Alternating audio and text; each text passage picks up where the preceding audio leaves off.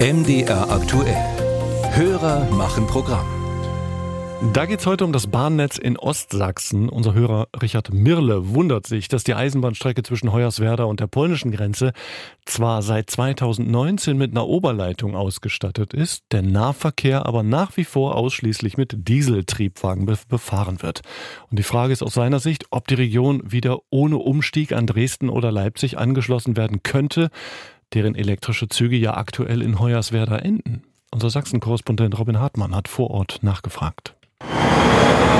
Mehr als 20 Mal am Tag brummen die Dieseltriebwagen der Ostdeutschen Eisenbahn GmbH, kurz ODEC, durch den Bahnhof in Niesky, obwohl es hier eine Oberleitung gibt.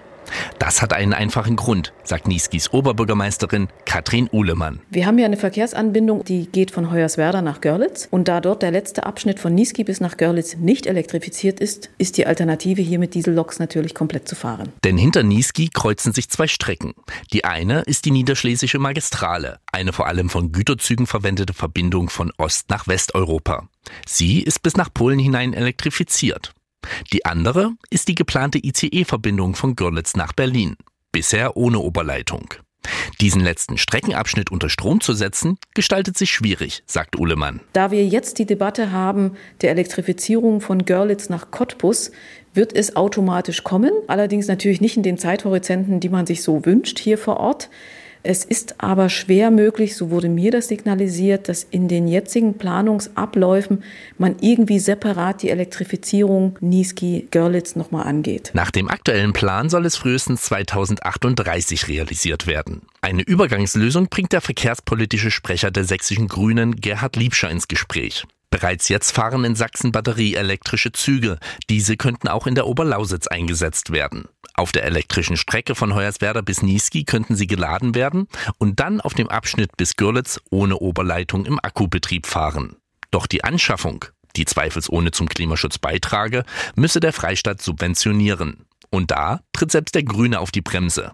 Man müsse erst mal schauen, was denn die batterieelektrischen Züge in dem heutigen Format kosten würde und danach kann man eine Abschätzung machen, ist das die sinnvollste Entscheidung für Sachsen oder stecken wir das Geld in andere Klimaprojekte, die vielleicht mehr bringen. Hinzu kommt, der aktuelle Vertrag mit dem Zugbetreiber ODEC läuft noch bis 2030 und sieht Dieseltriebwagen vor. Eine Änderung der laufenden Vertragsbedingungen würde zu finanziellen Lasten des ZWON, des Zweckverbands Verkehrsverbund Oberlausitz Niederschlesien gehen, sagt der stellvertretende Geschäftsführer Christoph Mehnert.